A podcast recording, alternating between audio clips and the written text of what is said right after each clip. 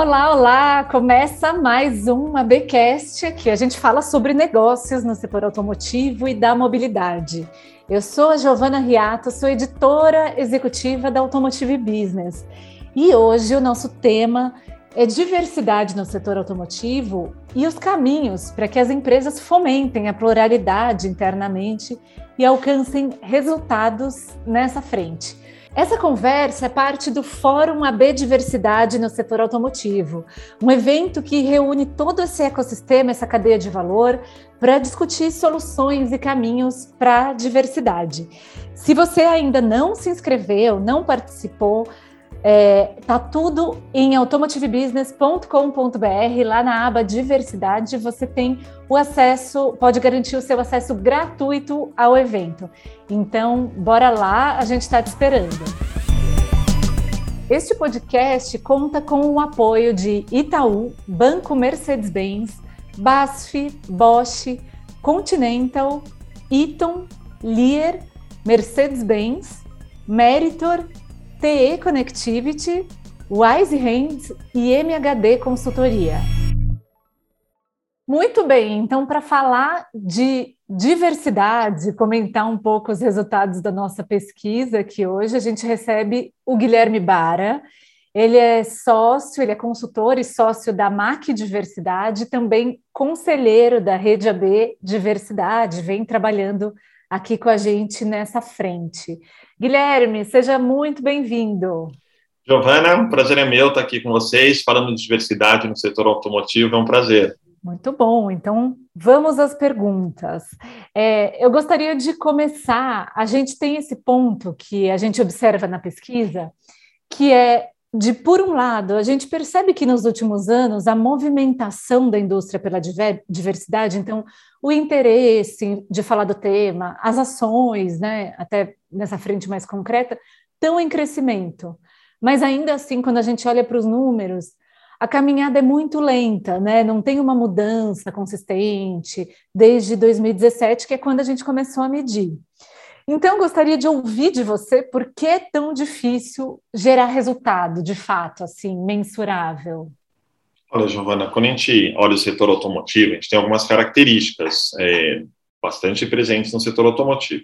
Primeiro, é, comentando a primeira parte ali, da, da, quando você introduziu a pergunta, que a gente tem percebido de fato que a indústria automotiva tem é, tirado esse tema do armário.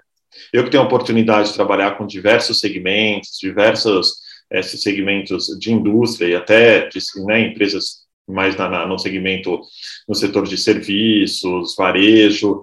É, o setor automotivo talvez tenha sido um dos últimos que entrou nessa conversa, mas se a gente pegar num intervalo de tempo mais curto, de um, dois anos, é o que mais caminhou. Né? Não estou dizendo que é o que está na frente, não é, certamente não é, mas essa conversa, hoje a gente percebe o comprometimento de pessoas da alta liderança se sentindo mais à vontade para falar esse tema, isso não acontecia num, num passado recente até, o que é uma sinalização muito positiva.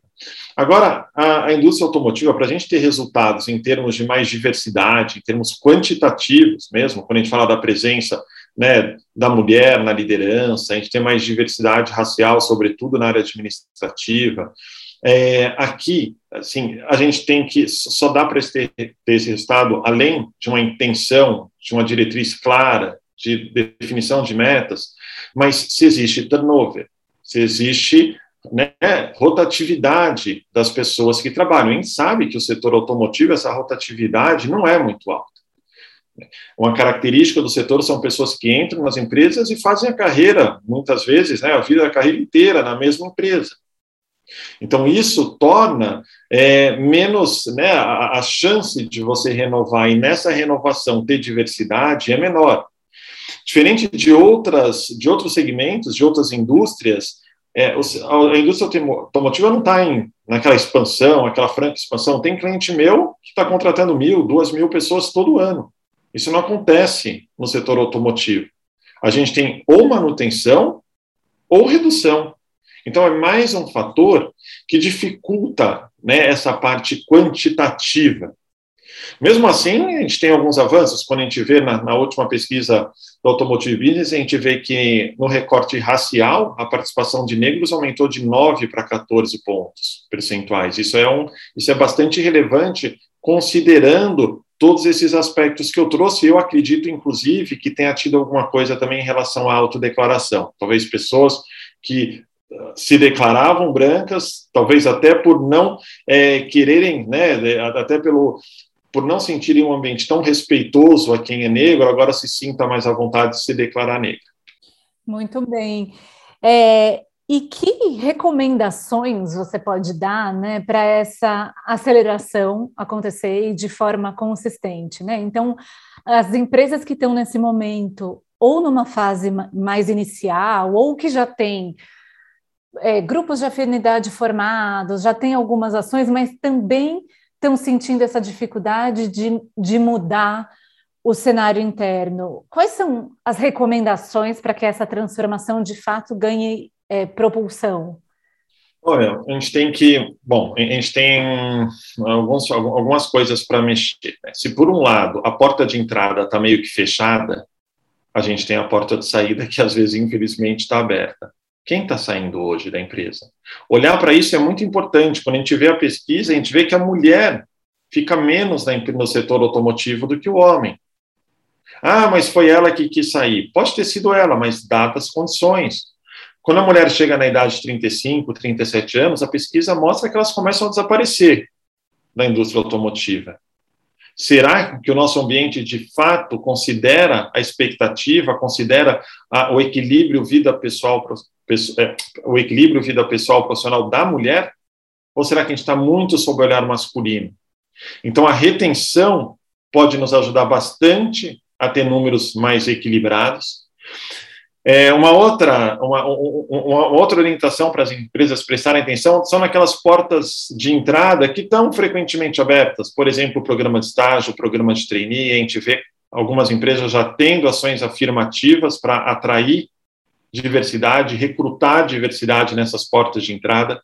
Aí, é, estrategicamente, seria uma forma da gente aumentar a diversidade na empresa. E uma terceira recomendação é a gente qualificar a demanda interna em relação à diversidade. Eu vejo muita empresa criando grupo de afinidade, isso é muito positivo, mas esse grupo de afinidade normalmente são, são formados por pessoas que têm muita paixão, afinidade com o tema, isso é ótimo, mas que muitas vezes precisam de um suporte, de uma mentoria para transformar aquela paixão, aquele sentimento, a vivência dela em sugestão de ação para a empresa. Né? Então, qualificar essa demanda interna vai ajudar a empresa perceber qual é a direção, qual é o caminho, qual é o problema que precisa ser resolvido. Porque eu vejo ainda muito grupo de afinidade funcionando quase como um lugar de bate-papo, de troca de experiências pessoais, que também é importante mas dado o potencial que esse grupo tem, ele poderia ajudar de forma muito mais estratégica as empresas a avançar. Muito bom. E Guilherme, a gente, você falou aí dessa questão de trazer no recrutamento, nessas portas que estão que se abrem anualmente, pelo menos. É, existe alguma restrição para isso? E aí a minha pergunta é muito conectada a algumas empresas que estão, claro, com uma ótima intenção, focadas em fazer programa de estágio, de trainee, com foco em contratar é, perfis diversos, às vezes com contratação só de profissionais, de estudantes negros e negras. Existe alguma restrição para isso, alguma preparação que a organização precisa fazer antes de dar espaço? O importante nessa essa tomada de decisão é ter passado por um processo, vamos dizer assim, de engajamento interno. Né? É, essas ações afirmativas, elas são importantes porque elas provocam uma mudança, elas fazem uma, uma, uma, mudança intencional, ela faz a gente reparar naquilo que a gente não colocava tanta atenção.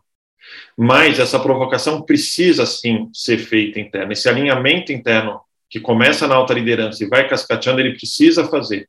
Senão a gente vai tentar fazer, vai fazer, vai dar errado, e a gente vai falar, não falei. Aliás, é certeza que vai haver problema, que vai haver dificuldade num programa de ação afirmativa. Eu já garanto que vai. E aí a gente tem dois caminhos: ou a gente foca no problema e fala, eu não disse, ou, ou foca na solução e aprende com algumas coisas que possam ter dado certo e faz no ano que vem melhor. Então, Por isso que esse engajamento inicial é importante, né? Para que as empresas façam esse processo com foco na solução, sabendo que é um processo e que certamente, se a gente fizer o ano que vem, vai ser melhor do que esse ano. Bom, para a gente encerrar o nosso bate-papo, vou fazer uma pergunta em relação à data, agora do dia 21 de setembro, que é o Dia Nacional da Luta da Pessoa com Deficiência. E que, claro, é, esse tema é, tem uma conexão forte com todas, com as empresas do setor automotivo, já que a maioria se enquadra ou tem a responsabilidade de se encaixar na, na lei de cotas, e também com você, além da sua visão de consultor, tem uma conexão até mesmo pessoal, né? Por você ser uma pessoa com deficiência. É, o que você acha que as empresas no setor automotivo podem fazer em relação a isso, já que também é um gargalo que aparece na pesquisa, porque a gente vê que as empresas têm dificuldade até mesmo de cumprir a legislação, que dirá de superar e de trazer pessoas com deficiência para a área administrativa, né? De levar para além da, da fábrica. É, até contextualizando, eu tenho deficiência visual, né? E embora eu trabalhe com todos os temas da diversidade, lógico, também trabalho especificamente com a questão da, da inclusão da pessoa com deficiência. Aí, assim, é, existem alguns desafios, mas também ele passa é, por a empresa se comprometer. Hoje existe uma cota legal, né? Como você colocou, essa cota para empresas acima de mil colaboradores é de 5%.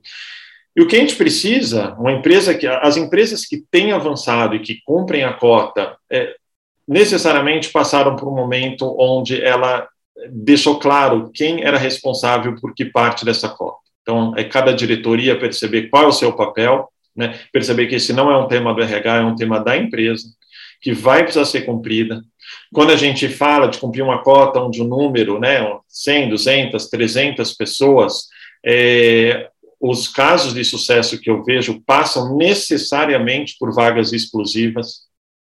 Tem pesquisa que mostra que quando você dá preferência para a pessoa com deficiência, mas não fecha a vaga, né, um estudo da, da Page PCD, que é ligado ao Michael Page, mostra que 83% das vezes o candidato escolhido não tem deficiência. Então, assim, eu não conheço nenhum caso de empresa que cumpriu uma grande cota, né, é, com vagas, ah, não, vamos incluir pessoas com deficiência no processo seletivo, vamos ver o que dá. Eu não conheço nenhum caso que deu certo. Então, quer cumprir a cota? É distribuição de responsabilidades entre os diretores, cada um saber qual é a sua parte, é mapeamento de vagas é, né, é, já e definir de forma exclusiva que a abertura dessa vaga vai ser para pessoa com deficiência. E aí o RH, toda a área corporativa dá o suporte, desde o recrutamento, do suporte para a gestão, para que isso aconteça.